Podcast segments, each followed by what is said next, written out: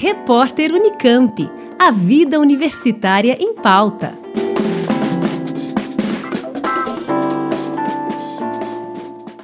A síndrome pós-Covid-19 é a segunda emergência de saúde pública a longo prazo. É o que indica o um estudo da Escola de Medicina de Mount Sinai, nos Estados Unidos. No Brasil, pesquisadores percebem que a doença provoca alterações no sistema nervoso de adultos jovens, variando conforme o sobrepeso e o nível de atividade física como esclarece Fábio Santos de Lira, do Departamento de Educação Física da Unesp, em Presidente Prudente. Todas as sequelas, mesmo nos, nos, nos indivíduos que tiveram sintomas leve e moderado, são muitas alterações, não só cardiovascular, mas respiratória, está com a musculatura cansada, é, não conseguem fazer as mesmas atividades que elas faziam antes, porque a musculatura já começa a fadigar. É um, um vírus que ainda precisa ser muito estudado e existe esse caráter de emergencial de dar o suporte para o paciente que foi infectado para que ele tenha melhores estratégias para que ele se recupere de, de maneira efetiva.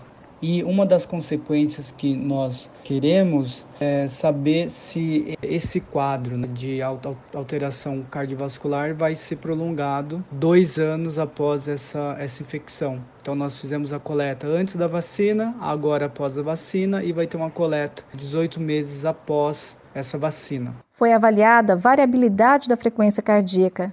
A gravidade pós-infecção causa impacto nas atividades de vida diária e na capacidade de realizar atividades físicas. O importante é a pessoa fazer atividade física, caminhada, é, o hábito de correr e tem o condicionamento para correr, ela pode correr, fazer musculação, treinamento funcional, crossfit, qualquer tipo de atividade, natação, é fundamental para que ela tenha, é, amenize né, os impactos desse vírus que nós observamos que as pessoas que tinham maior nível de atividade física, ou seja, aquelas que praticavam já exercícios, tiveram menores sequelas, menores alterações do sistema cardiovascular.